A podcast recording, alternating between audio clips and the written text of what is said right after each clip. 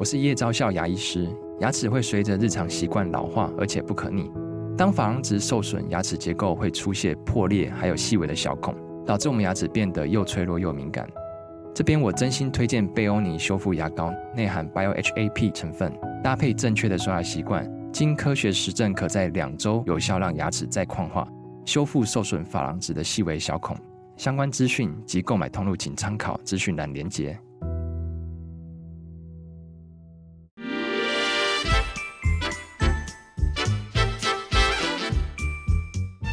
有健康的身体，才有健康的生活。名医 On Call 专业医师线上听诊，让你与健康零距离。这里是九八新闻台，欢迎收听每周一到周五早上十一点播出的名医 On Call 节目。我是简文仁，物理治疗师。今天节目呢，在 YouTube 同步有直播，欢迎听众在 News 九八 YouTube 频道呢留言相询问相关的问题或发表相关的意见。在半点过后呢，也会接听大家的 call in，有相关的问题欢迎打电话进来。call in 的号码是零二八三六九三三九八零二八三六九三三九八。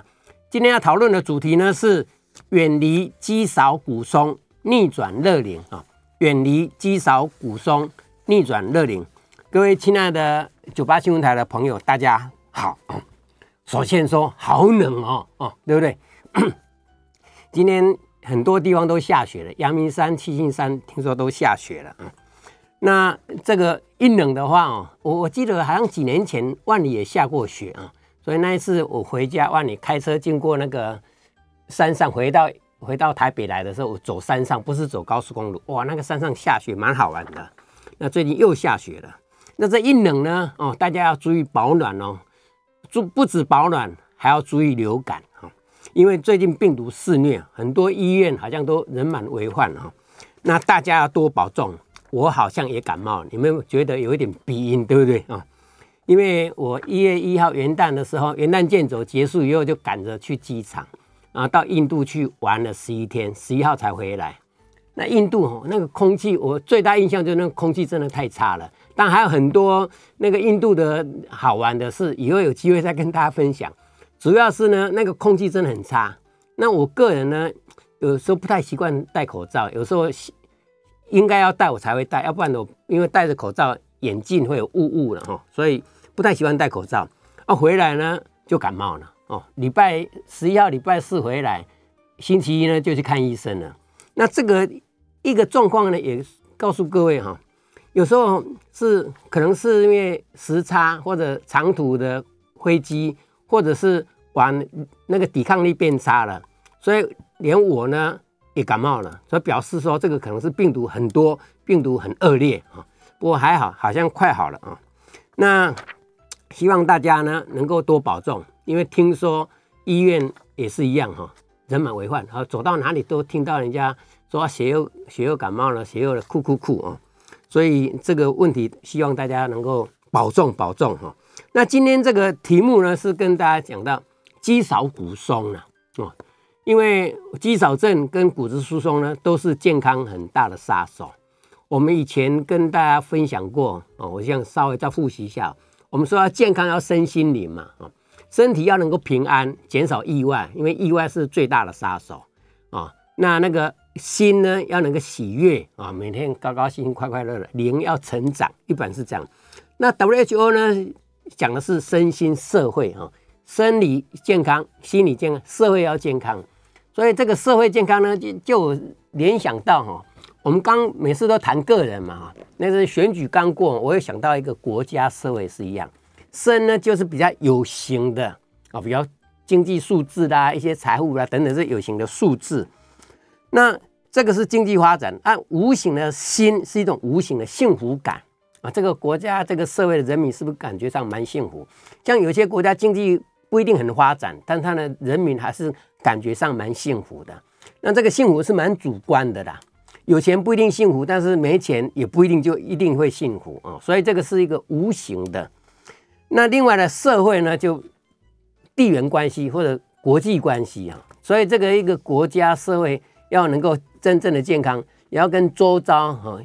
友好的国家越多越好哦。所以有时候我们谈到说要跟国际社会站在一起以外，其实两岸关系也是要和好哦，也要和好。类似这个身心社会，不过拉回来哦，我们刚刚讲要逆转热脸嘛，所以我们个人的健康还是蛮重要的哈。如果你身体健康，你的抵抗力就会比较好一点。那有时候哦，有时候碰到抵抗力差的话，可能病毒啦、疾病、细菌啊，各种问题都来了啊。所以，我们怎么样把自己的健康练好也很重要。那自己的健康，当然肌力是其中很重要的部分。那我今天想跟大家多分享一点，因为肌力，大家平常就想到肌力就哦，我要练核心肌，我要练股四头肌啊，我我要怎么样来练哦，就是把大的肌肉群练好。那我除了这个大肌肉群，我想举一个例子好了，比如你拉单杠哦，拉单杠是一种。二头肌的表现，浮力挺身是三头肌的表现啊。比如说我我每天浮力挺身哦，要做一百下几下，我拿单杠 啊，对不起对不起。那或者是说仰卧起坐是练腹肌嘛？啊，一般讲啊，有人现在年轻人练深蹲。前一阵有朋友说在去上那个壶铃的课哦，就是练壶铃，那个都是比较大的肌肉群。那除了这个大肌肉群以外，我们要特别注意小肌肉群，因为我们来讲肌少症的话，肌肉群大肌肉群当然是很重要，但是小肌肉群也很重要。因为小肌肉呢，包括有时候我们开罐头，哦，打开瓶盖啊等等一些比较精细点动作，那也都要小肌肉群。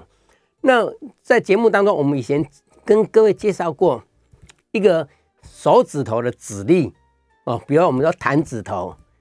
这个指尖、指腹练你那个手指头的肌力，这个我们 我们叫做隐状肌啦，就是我们手呢有很多这个指缝、指缝之间或者指节之间有些比较小的肌肉群，这些小的肌肉群其实也很重要，就是你的手功能要靠这些肌肉来练，所以怎么样的练？对不起，所以怎么样的练？这个小肌肉群也蛮重要。那这个小肌肉群呢，我们有时候可能，比如说我刚刚讲的，你用指头一根一根用力压。嗯，各位听众朋友，现在试试看。你我们有时候我们有已经有一句话说，数钱数到手抽筋，有没有？就你这样子光数钞票，数数数数数，这个一个小动作，但你那个是一个小肌肉哦，小肌肉我们也要练一下。所以除了说你那指腹会互推。手指的互相用力推推，这个是一个手的手指的肌肉，或者是夹。我们以前有十个动作，有没有？就是手手指互夹，夹紧以后再拉开来，插进去夹紧以后再拉开来，这个也是练小指头的指力啊。或者是有时候呢，我们会觉得握紧拳头撑开来，握紧拳头撑开来。我们握紧拳头，把不把不，这个时候呢，除了练臂力以外，因为你各位想想看，你手指的用力握紧，其实你的手臂会在用力哦，手臂用力，那手臂用力再撑开来，再握紧，再撑开来，这个呢都可以练到一些小肌肉群。那除了手是很关键的小肌肉群以外，我们身体还有非常多的小肌肉群，包括我们的脊椎，脊椎呢 有一些是比较大的肌肉。哦，比如说我们说背肌呀，这个肌那是比较大，但是呢，我们那个脊椎骨跟脊椎骨之间还有一些小的肌肉群，这些小的肌肉群有时候呢，你要做一些比较小的动作，可以启动它。啊，比如说像脖子好了啊，你做这个往后缩下巴，好像宪兵一样立正，你让它慢慢缩下巴，缩下巴，缩下巴。啊，类似这样的动作，看起来是小小的，但其实这个动作呢，会动到一些小肌肉群。哦，所谓脊椎有一些小肌肉群，我们的脚趾头一样有一些小小肌肉群。哦，脚趾头呢，你脚趾头用用我们玩笑不是说剪刀石头布玩那个脚趾的变化吗？用你脚趾头撑开来，然后把脚趾头曲起来，有没有？或者剪刀大拇指打开来，哦，类似这样子，那些都是一个平常我鼓励各位呢，有机会这些小肌肉群也要去动一动。哦，换句话说，你不是只有每天只是练那一个大动作。哦，我们就小肌肉也要稍微注意一下。那你这样的话，小肌肉群也同时练到了。第三个，我们所谓的叫做不常用的肌肉群。所以我们的动作基本上哈，我们有叫做主主动作的肌肉哦，啊，另外一种呢就是对抗拮抗肌哦，比如我刚讲二头肌、三头肌是一个拮抗肌，我拉单杠理论上是二头肌为主，那个叫做主动作，伏地挺身是三头肌是主动作，但是 我在拉单杠的时候，三头肌会不会动？会。浮力挺身的时候，二头肌会不会动？会。换句话说，有一部分是主动作，一部分是拮抗动作。所以理论上，你做一个动作是所有肌肉都会动。但是我要讲的不不常用，指的是 拮抗肌，有时候它比较多都是配合动作。那我们如果找个机会让它发挥主动作，那也一样可以达到训练的效果。所以，比如说，好了，我现在我如果坐在这里，我全身用力，理论上我全身的肌肉都会收缩。表示我全身的肌肉都有用到，但是呢，毕竟我一握紧，臂力为主动作，我的胸大肌用力，胸大肌为主动作，那我腿用力，我股四头肌主动作，还是这些主动作。但是有一些拮抗肌或者平常不是主动作的，比如说腘肌，大腿后侧，大腿后侧的那个肌肉呢是股四头肌的拮抗肌，所以你蹲下去站起来。蹲下去站起来，主要是股四头肌当做主动作，但是大腿后面的膕肌哦，半腘肌、半腱肌等等，有一些肌肉它也会动，也会收缩，但是它不是主动作。所以有一阵子流行后退走，前一阵子还有媒体问我说，有一说流行上在跑步机上后退走，或者在马路上在哪里的后退走，说有多好多好多好啊，讲的好像真的一样，康健。杂志好像有一期也在报道这个后退走，那基本上我要强调是说，其实后退走的好处，正向往前走、健走也有能够得到这些好处。比如他讲到说可以降低血压、降低血糖啦，可以怎样讲？那些当然走路就有这样的好处，但是比较大的差别是后退走会用到膕肌当做主动作，但是我要强调就是安全第一，所以理论上我不是很认同。鼓励大家多练习后退走，而说有时候在安全的状况之下，比如我在跑步机上，我扶着扶着跑步机的扶手，安全状况之下，我慢慢练后退走，那样的话，我可以强化到膕肌或者小腿的肌肉哦，那些可以，比如说我不常用的肌肉群呢，可以动动一下哦，那是 OK 的。那你如果说在野外的话，有一个大广场、大草原，后面很安全的状况之下，你后退走哦，那个慢慢练习一下。的确可以用到比较不常用到的肌肉啊，但是安全低，因为我看过很多人练后退走，然后边回头看边回头看，结果呢脖子呢先酸了，为什么？因为过劳了或者不适应啊。所以除了避免撞到人、撞到东西、跌倒以外，其实有时候你不对称的状况之下，你也会有额外影响到某些的部位啊。所以这些叫做不常用到的肌肉群啊。那不常用到肌肉群包括什么？各位听过，有时候我们说均衡一下有没有？比如我常常用右手写字，用右手做事情。我们惯用手是右手，偶尔你用左手来来做事情，就是本来说我左手变成比较不常用哦，就是我惯用右右边，那左边呢是是配合哦，那个叫做协同动作配合。我现在刻意的用左手来动，就把主动的肌肉主动呢挪到这边来了。那这样的话就变成。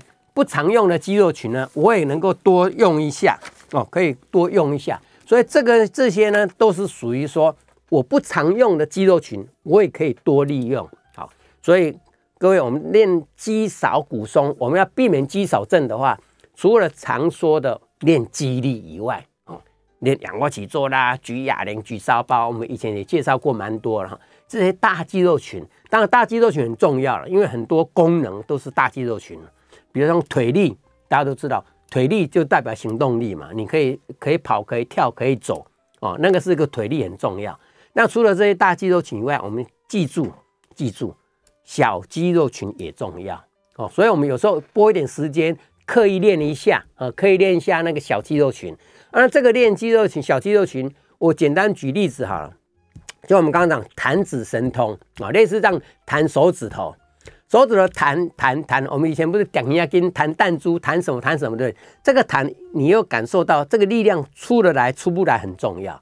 你要是力量不够的话，你会弹的时候那个力量不够哦，所以有一些老先生哦，我们跟他在做复健的过程当中，我们有时候会让一个塑胶球哈，那个玻璃珠太硬了，因为玻璃珠一弹出去有时候会痛，我们让它弹塑胶球，让它弹出去，然后我们弄一点波度，然后弹出去以后它滚下来，然后它弹上去，它滚下来，让它利用这个弹的过程当中，看它力量够不够，力量够就会弹得很远。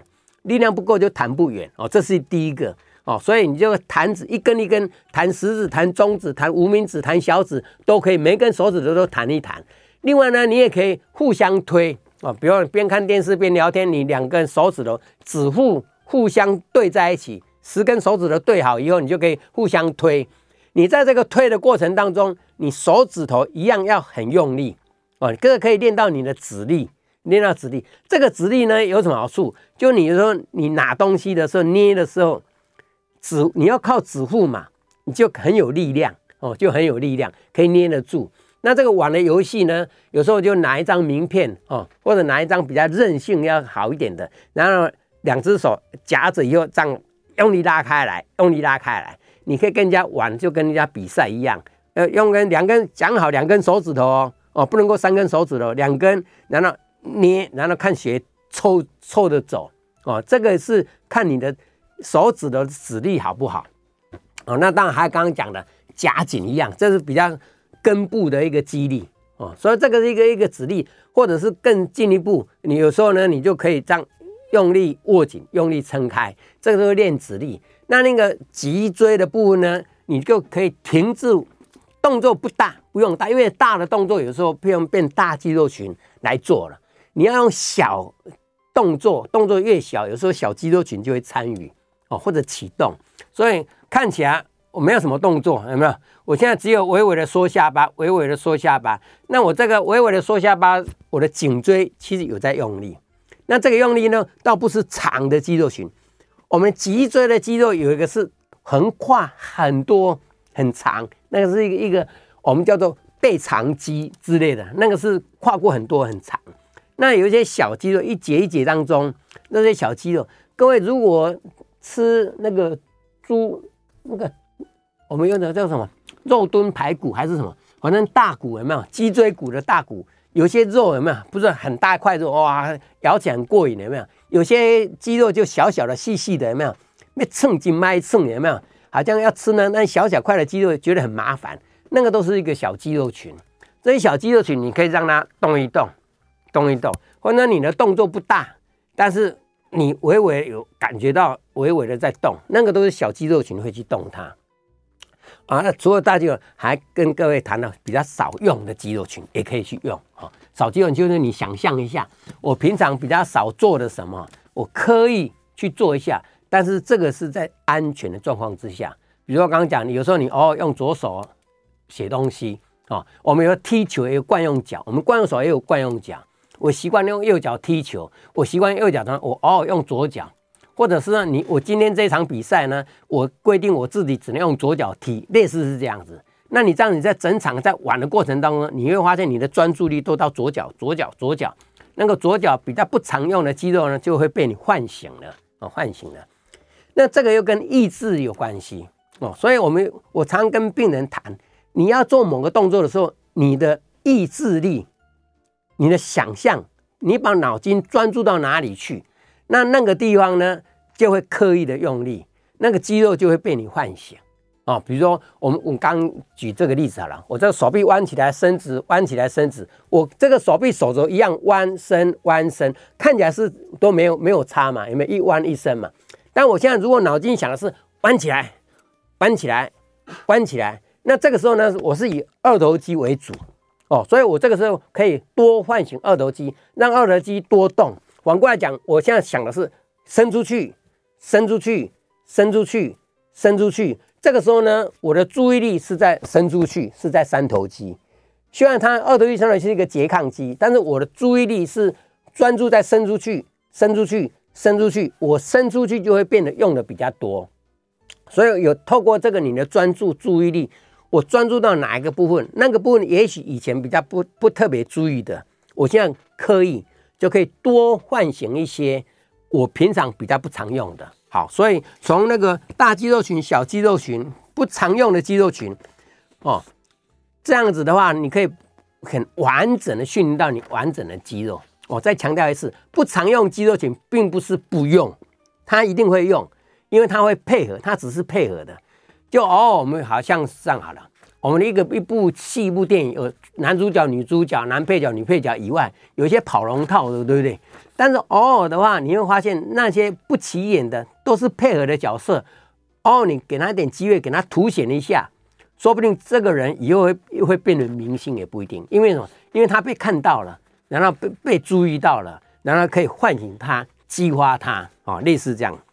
那至于骨松呢，也是一样。我们谈骨松，基本上是完整的、全身性的。一个人骨质疏松，大概是全身性的都会骨质疏松。哦，他大概不会说，我只有哪一块骨头骨质疏松，其他骨头都很好，不太会。但是我们平常谈到骨松比较重要的啦，哦，因为有人说骨松本身不是病，但是它主要是风险比较大。但是我们所谓的比较重要是脊椎，因为脊椎的骨松比较容易压迫性骨折。各位都知道，龙骨非常重要。如果龙骨有压迫性骨折的时候，就很容易不止痛得非常的厉害，甚至有时候会造成。那个脊椎脊髓的一个问题啊，那另外呢，我们都知道老人家骨折才会发现问题。为什么骨折发现？因为跌倒啊。为什么跌倒？因为很多因素，跌倒以后手一撑，哦，这个手骨骨折了，一跌髋骨骨折了，所以比较多会想到说这个手臂的骨头跟髋关节的骨头哦，常常很多患髋关节都是因为一坐跌坐在地上的时候。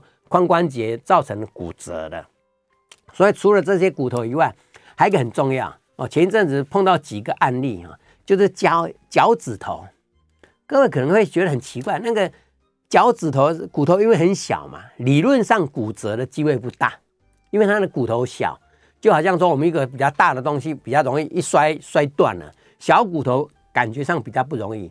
但你如果骨质疏松的人，有时候你不小心踢到。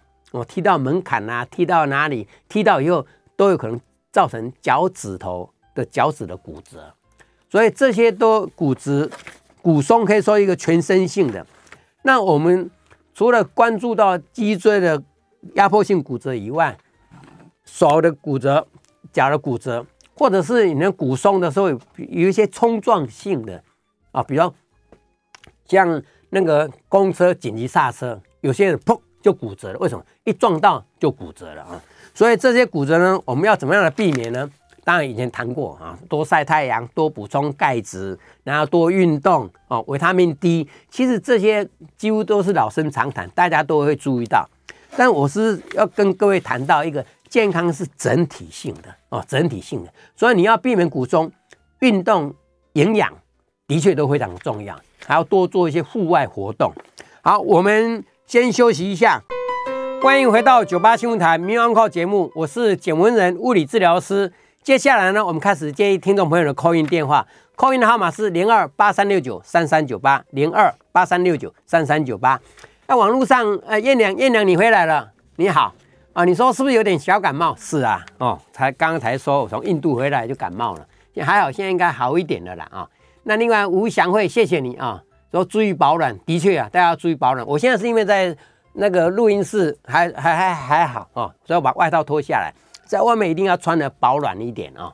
大家都注意保暖，因为一冷的话，的确容易容易怎么讲？你的抵抗力瞬间就，并不是说冷容易感冒，有时候病毒也要你的抵抗力的啊、那另外，秋痛哦，说拉单杠要练背肌比较能多拉几下吗？没错。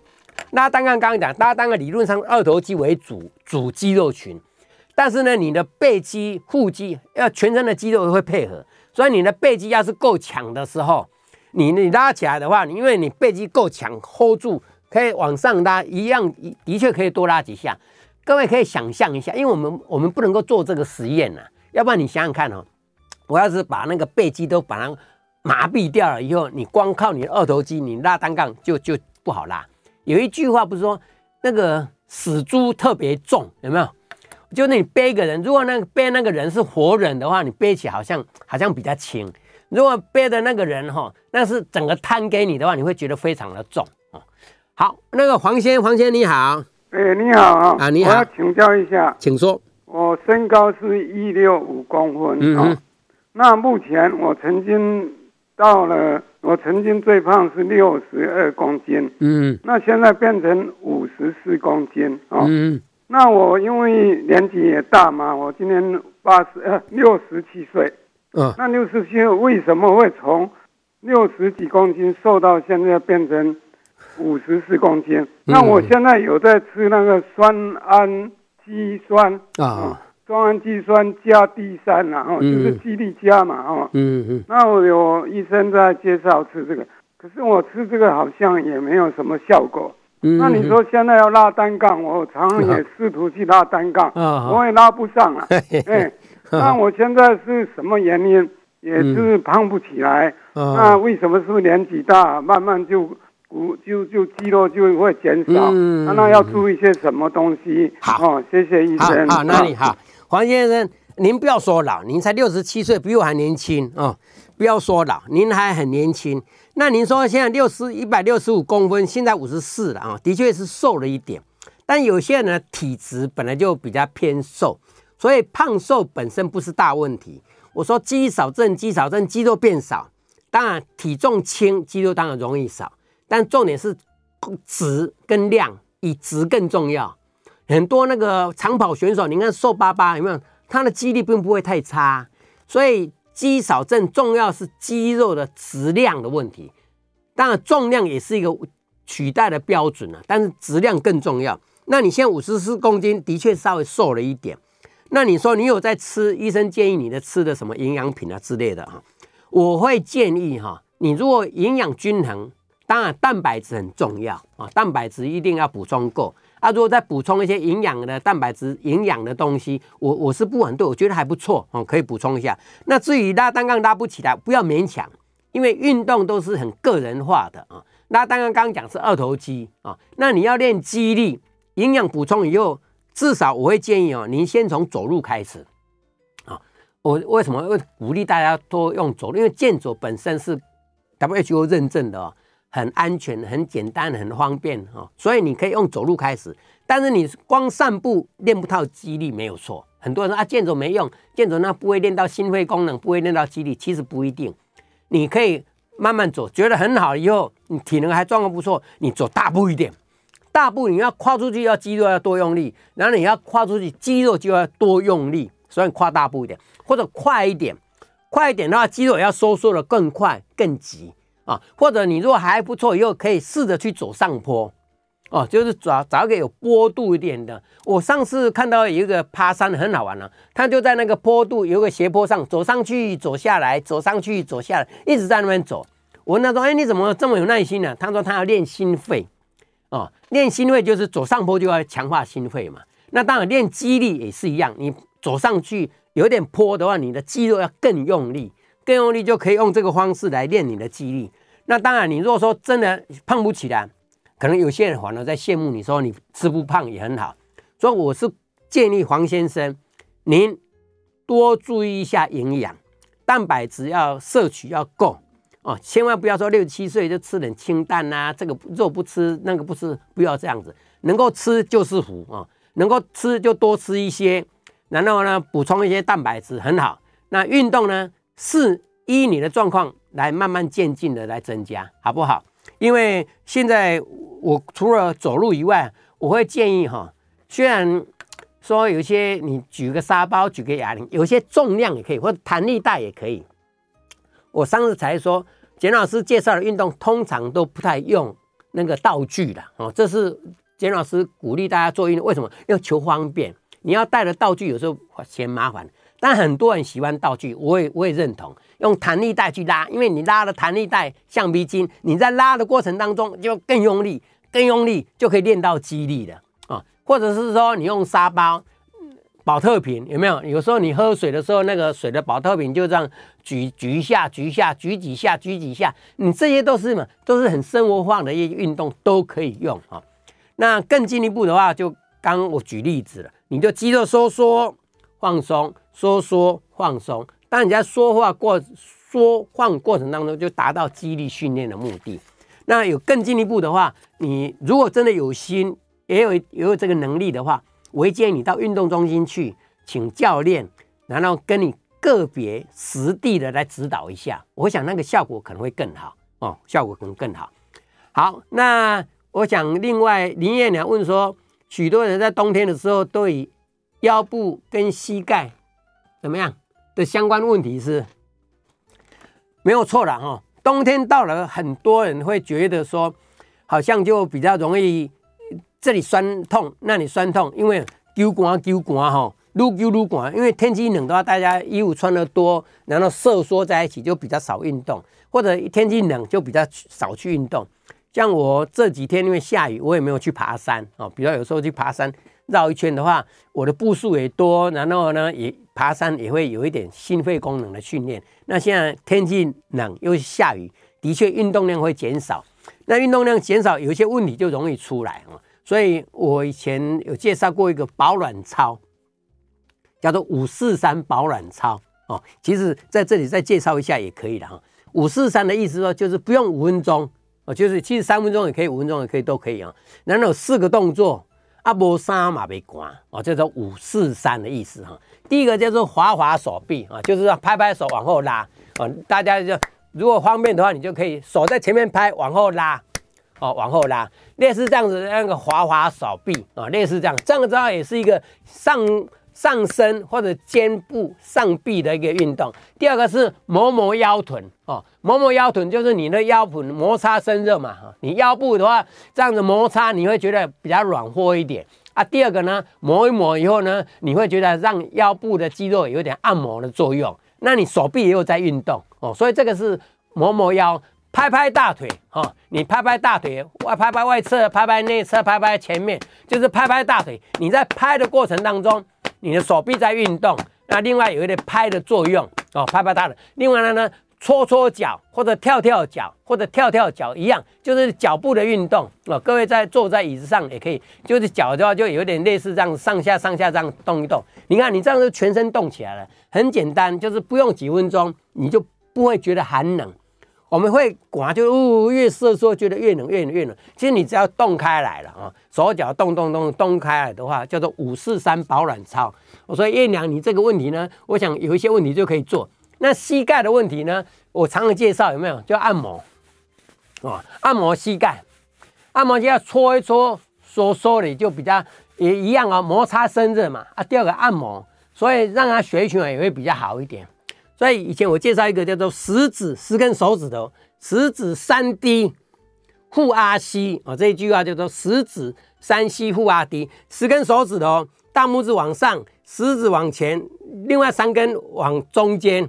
这三低嘛，上下前后左右，然后刚好把你的膝盖包起来，把你的膝盖包起来，然后就这样上下搓，整个的膝盖前后左右上下都摩擦到了哈，这个也是一个很好的膝盖的保暖运动。当然，这个除了这个运动以外，我会建议一些，尤其年长者啊，有时候你冬天看电视在家里哈，有一个薄薄的毛毯。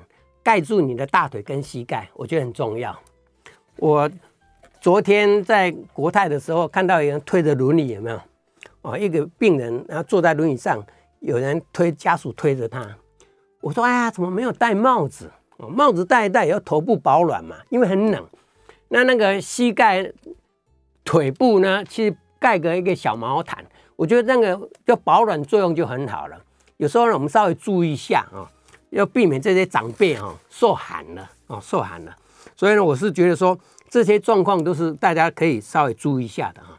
今天跟各位分享这些哈，远离肌少骨中，逆转热龄。嗯，逆转乐龄就是你肌少骨松就很容易啊，肌肉少。刚讲了，肌肉少的话，除了生活功能变不好以外，另外一个呢，你也比较容易显得老态啊，老态。那骨松也是一样哈，所以我们会鼓励说。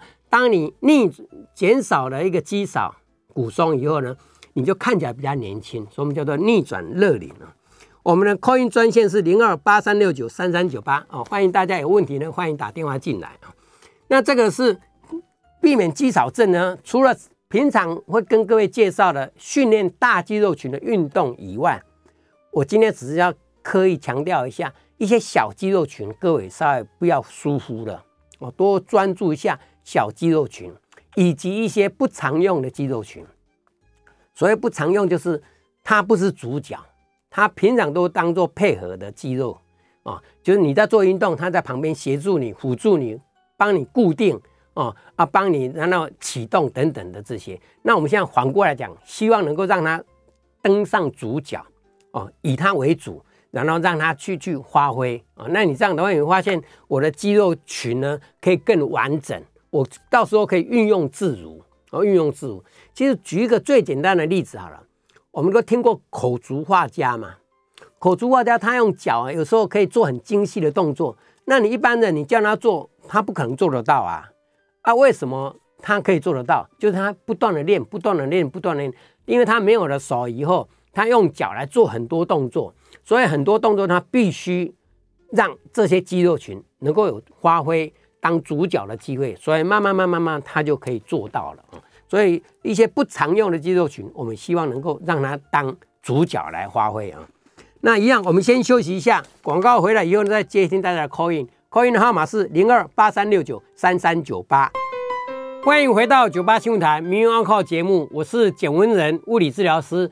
接下来呢，我们继续接听众朋友的 call in 电话，call in 的号码是零二八三六九三三九八。零二八三六九三三九八。林先生，林先生你好，哎，简老师好，哎，叶良好，嗯，我要跟您请教的问题就是说哈，南京嘛冬天哈，啊，为什么哈，很奇怪呢？更疼哈，比如说我们痛的都大概都是膝盖啦、腰部，为什么每次只要冬天的时候更疼，能疼一归位，而且呢都有那个类似气象播报台的功能哦，嗯，预测都比他还准呢。快冷下来前的前三天哦，他就开始就隐隐作痛，活动就不是那么的 OK。这个是不是跟我们这个年轻的时候这个部分使用过度？或者是他曾经受过伤，有这样的关系哈。嗯。啊，第二个是说哈，像这个膝盖哈，嗯，这个有的时候弯曲会 K K 哈，嗯嗯。啊，我们来给他淋个热水，让他热乎，会不会比较好？啊，最后的一个，有的时候能关节痛啊，医生都会说啊，你痛的时候哈，你就要多休息。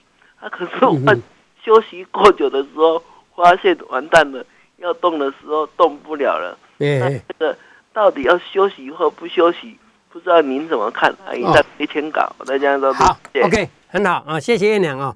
那个为什么冬天到了的话，那个关节的地方变成气象台啊？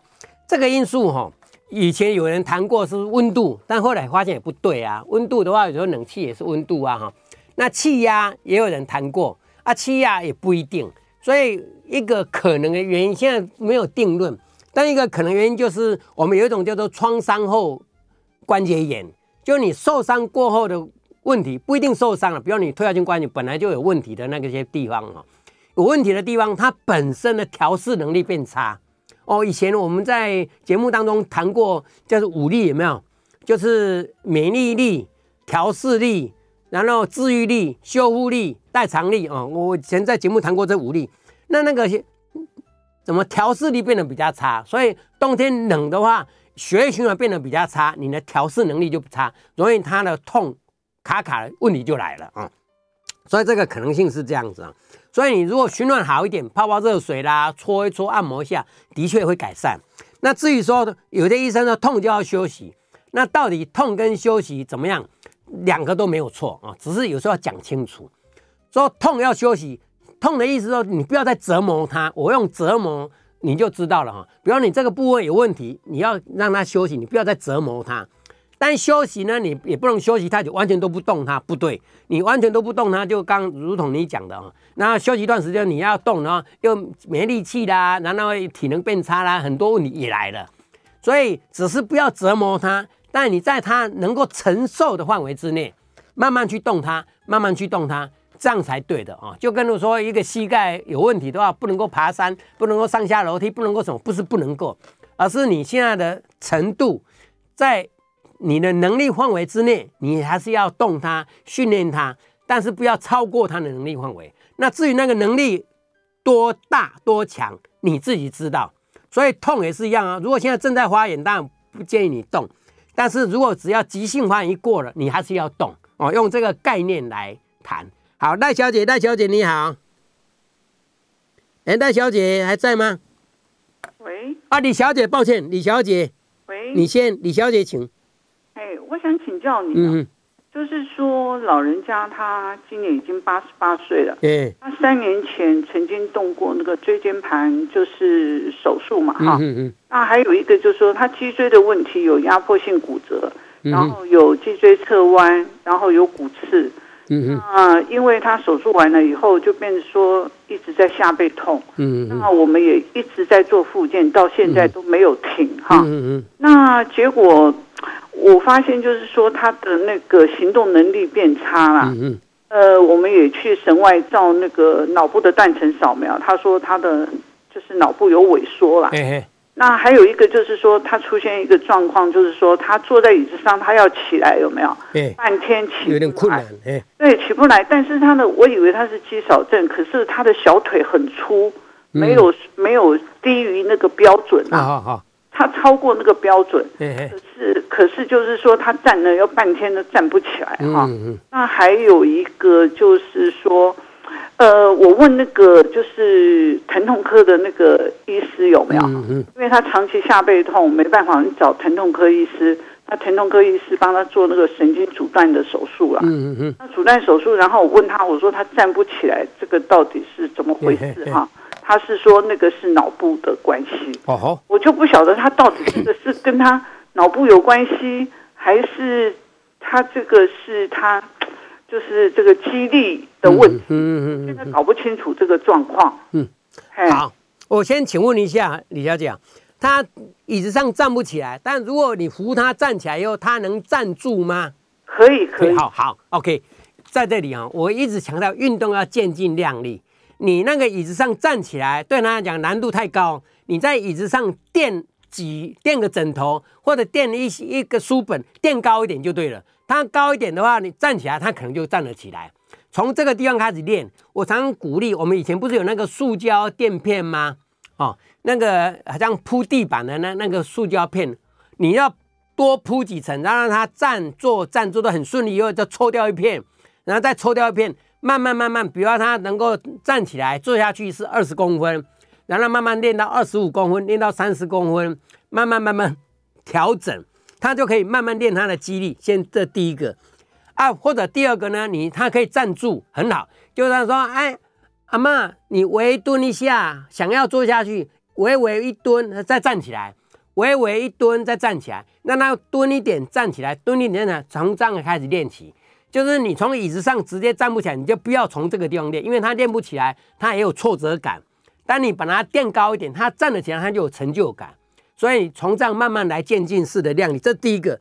第二个呢，你就训练他来走路，他可以扶着助行器，或者我们扶着他，能让他再走路。因为走路一只脚抬起来的话，他的重量会移到另外一只脚去，对另外那只脚就是一个肌力训练。所以我刚刚听你这样讲的话。倒是那个腰酸背痛哈，因为年纪大又开过刀，然后有骨刺、有压迫性骨折等等的很多因素，那个酸痛可能难度稍微高一点啊，要要它不不酸痛，但是站起来椅子上站起来这一点应该不难练到。你用我刚刚跟你讲的方法，你练试试看好不好？可能大概两个礼拜吧。我我相信刚刚听你这样讲的话，椅子上站起来这个应该不难练到，你努力看看。好，请戴小姐，戴小姐你好。呃，请问简老师，哎，你好。那个你好，那个练习单脚站的时候，嘿嘿嘿，那左脚都比右脚站的时间短。嗯，嗯，请问要要怎么改善？那那扶着墙坐有效吗？哦，谢谢。好，练习单脚站哈，你说左脚单脚站的时候，右脚抬高，左脚站时间比较短。OK。那这样的话，短的有很多方面的问题可能要考虑。你说右脚站好，左脚抬高，比较长，比较久。一个呢，可能当然是你的左边的臀肌比较弱一点哦，就是左边的肌力比较差，这个两边不是很对称。那怎么练？很简单，你就刚开始安全第一嘛，你先扶着墙壁，右脚抬高，然后这样站看看。如果右脚抬高然后扶着墙壁可以站得很很安全很稳，你就试试看。刚刚讲的，微蹲一点点就好，一点点就好，不用太多。微蹲一点站起来，微蹲一点，那你的膝盖有弯一点站直，弯一点站直啊，有从这个开始练起啊。然后右脚也是一样，左脚抬起来，然后扶着微蹲站起来，微蹲站起来，从一点点这样开始练一练。再来呢，你可以的话就可以抬高哦，hold 住一下下。换一只脚，原地踏步，抬高，hold 住三下。比如说你数到三好了啊，右脚抬高，一、二、三，换左脚抬高，一、二、三，用这样左右这样来练。那如果三可以再练到五哦，从一步一步一步慢慢练，希望两边的肌肉都能够对称一点。我刚刚讲到了，我们肌肉有在用力的时候呢，有一种叫做主动的肌肉，一种是拮抗配合的肌肉。所以你右脚跟左脚理论上，我一讲理论上，右边左边都是肌肉差不多，因为走路啦、做动作啊，几乎都是一对称做的嘛。所以你现在变成左脚一边脚比较肌力比较差，可能有一些因素哦。这些因素可能有受过伤、有酸痛过，或者像帕金森的朋友，有时候也会有左右不对称哦。所以换句话说，某些因素让你的左右肌肉的不是很对称。我们现在就试着让它。来对称拉回来，那怎么样试着对称拉回来？可能就要刻意刻意左边的肌肉多练习，让它主动多发挥一点，把你的注意力专注力用到这边来。你慢慢慢慢多唤醒左边的肌肉，让我们讲的能者多劳。所以你要是不理他，他能者就拿来用，拿来做，拿来做，他越做越多，越能力越好。那不会做了就永远没有机会发挥。所以你现在就刻意的让。比较差一点的，让他多主动，让他多做，让他多做，让慢慢慢慢他的能力就会慢慢提升上来。所以用这样子的方式，不常用的肌肉群，你把它多加锻炼哦，用这个概念哈。所以您这个试试看，能够练单脚站，我觉得也很棒哦。这个是一个不错的一个练习方法，因为单脚站牵涉到平衡，牵涉到你的行动力啊。好，今天呢，呃的节目呢就进行到这里啊。那我是简文的物理治疗师，也非常谢谢大家今天的收听啊。网络上的一些朋友哦，也都说哦哇，我包起来了啦，好冷哦，都非常冷。今天台全台湾都是冻寒级啦哈，都是都不是烤欢死，都是冻寒级，所以大家保重，谢谢。